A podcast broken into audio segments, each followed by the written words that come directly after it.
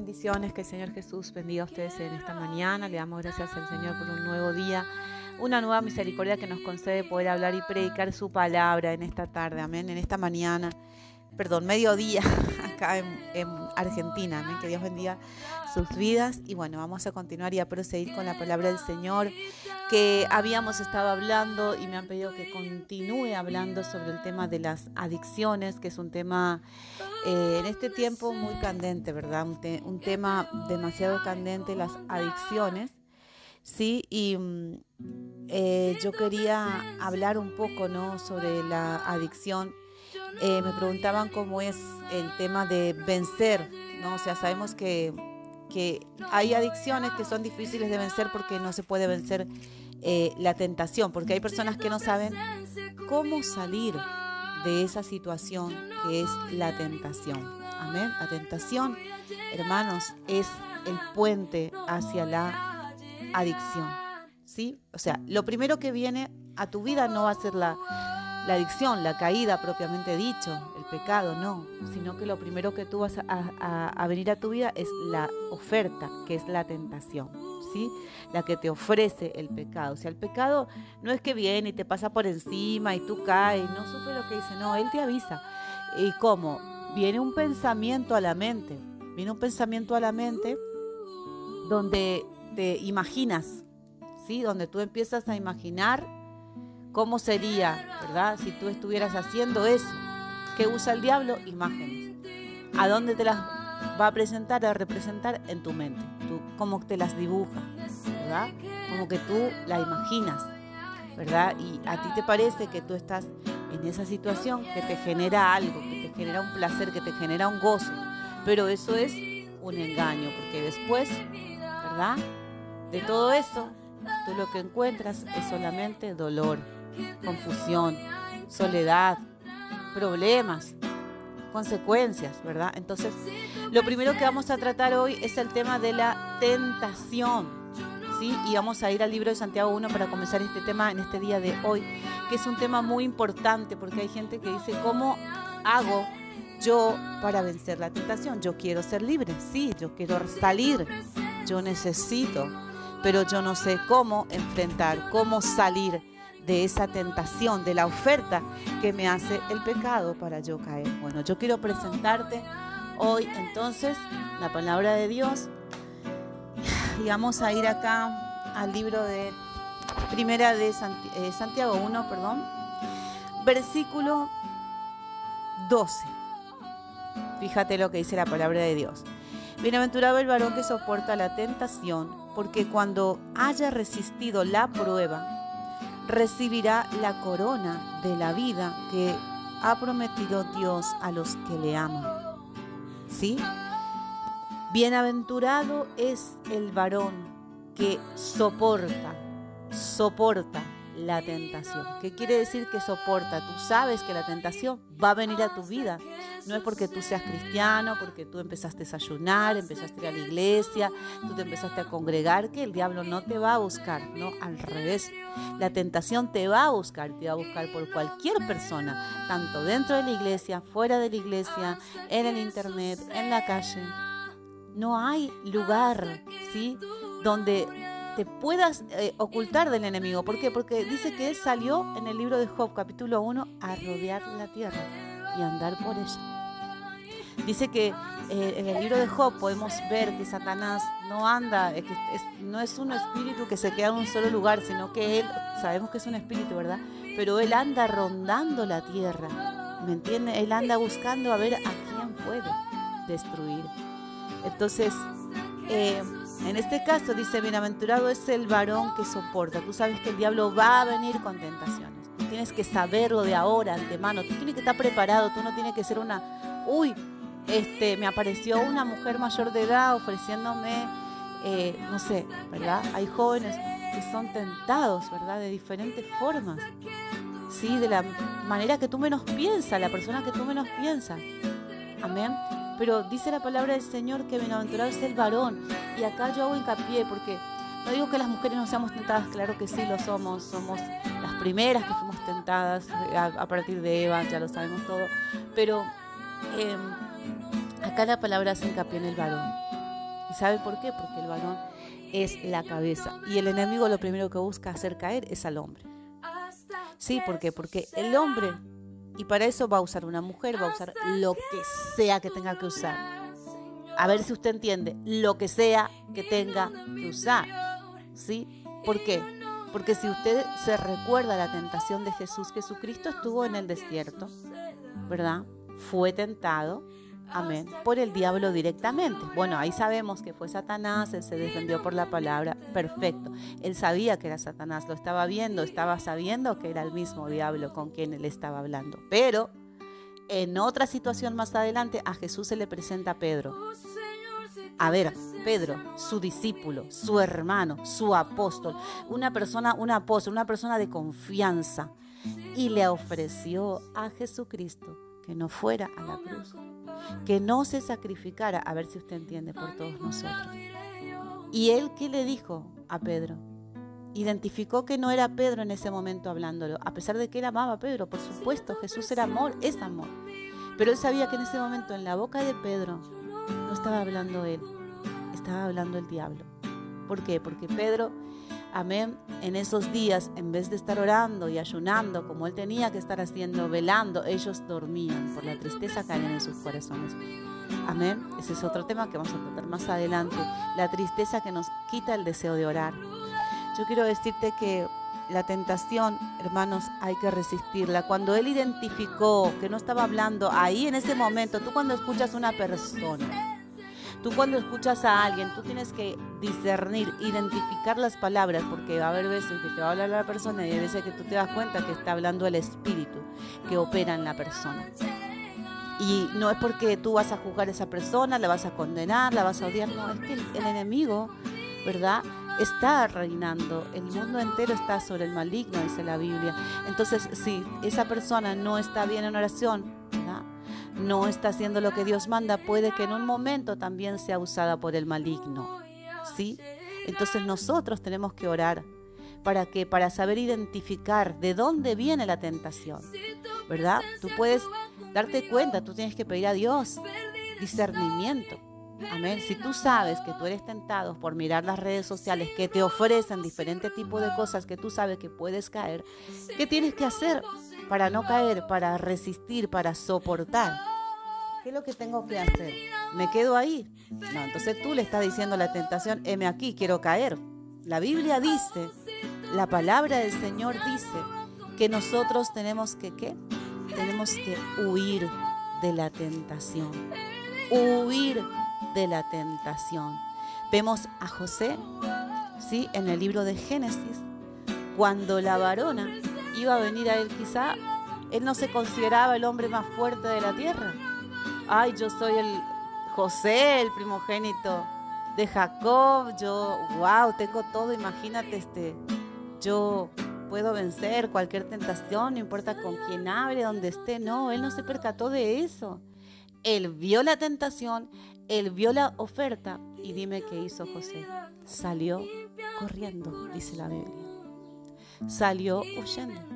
Él no se quedó esperando a ver este, si puedo vencer esto, si la puedo evangelizar a esta mujer, si la puedo... No, él salió huyendo, dice la Biblia. ¿Por qué? Porque si tú no eres capaz de enfrentarte a eso, de vencerlo, de reprenderlo, tú tienes que huir, tú tienes que salir de ese lugar, tú tienes que huir, tú no tienes que estar donde está la tentación.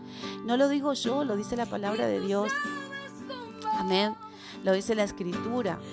Sí, Amén. Eh, lo dice la palabra de Dios. Si, si, nosotros no somos, que sabemos que somos débiles, que hay una debilidad, una, sabemos que hay un área de nuestras vidas que frecuentemente es más tentada que otra, entonces tenemos que alejarnos de aquellos lugares donde sabemos que esas tentaciones nos pueden hacer caer. Amén. Donde esas tentaciones, sí, nos pueden buscar. Amén. Entonces, eh, dice la palabra de Dios acá en el libro de Primera de Timoteo, capítulo 4, versículo, eh, versículo 15. Eh, dice, ocúpate en estas cosas, permanece en ellas, para que tu puro aprovechamiento sea manifiesto a todos. Ten cuidado de ti mismo y de la doctrina, persiste en ello, pues haciendo esto te salvarás a ti mismo y a lo que te oyeron. ¿Qué me está diciendo acá? ¿Qué le está aconsejando Pablo a Timoteo? Que era un joven, para que tú sepas, un ministro que era joven, Timoteo. Cuando eh, Pablo habla a Timoteo, le está hablando a un joven.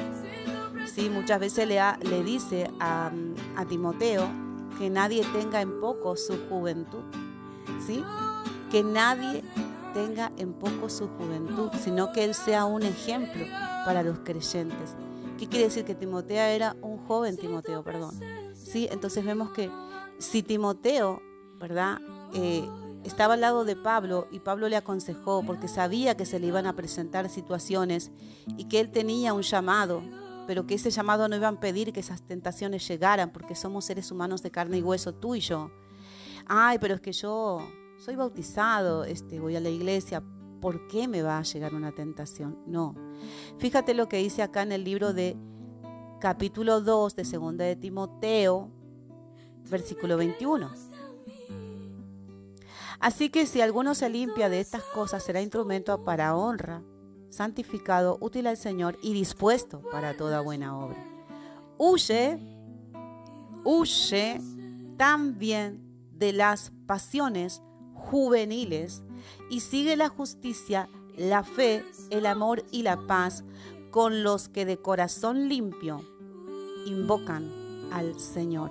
Entonces, ¿qué me está diciendo Dios? Acá, ¿qué le está diciendo Dios a, a, a través de Pablo a este joven? que era un servidor de Dios, que era Timoteo, que era un ejemplo. Dime qué le está diciendo, que él tiene que huir. ¿Qué quiere decir? Yo no me puedo quedar donde yo sé que voy a ser tentado, donde yo sé que va a haber una oferta, ¿sí? Que el enemigo me va a hacer. No, es que yo voy a evangelizar. Este, esa mujer casada que está sola en la casa, yo la quiero convertir. No, mira, hermano, perdóname, pero así no es. No es, tú no puedes ir a donde tú sabes que puede estar la tentación amén, andar solo, ¿sí? Llevando la palabra de Dios en los hogares donde hay mujeres o las mujeres ir solas donde hay hombres. Ah, no, que la presencia de Dios va conmigo, está perfecto, pero tú tienes que cuidar tu testimonio y tienes que cuidar tu alma, primeramente. Amén. Entonces, ¿qué lo que tengo que hacer? Es huir. Ay, pero es que yo mm, se me presenta esta situación y no la puedo revertir, tengo que caer en ella. Es mentira es imposible que tú no puedas vencer, resistir una tentación. Te lo digo yo y te lo voy a explicar a través de la palabra de Dios. En el libro de Primera de Corintios 10:13, acá estoy buscando en mi Biblia para mostrarte que tú sí puedes vencer, que tú eres un vencedor y eres más que un vencedor y tú vas a vencer lo que te está pasando en tu vida. Dice eh, 1 Corintios capítulo 10, versículo 13, no os ha sobrevenido ninguna tentación que no sea humana, pero fiel es Dios que no os dejará ser tentados más de lo que podéis resistir, sino que también dará juntamente con la tentación la salida. Amén. Dios te va a ofrecer, va a permitir que el enemigo te tiente, porque Dios no tienta a nadie, pero también va a permitir que tú tengas la salida. O sea, tú vas a tener siempre la tentación, pero también vas a tener la salida. Tú eres el que eliges. Tú eres el que dice, no, salgo de acá, apago la computadora. No, salgo de acá, apago este Facebook. No, salgo de acá, apago esta, esta, esta, película. Apago este internet. Apago esta página que me está haciendo ver cosas que sé que me están haciendo daño a mi alma, perjudicando.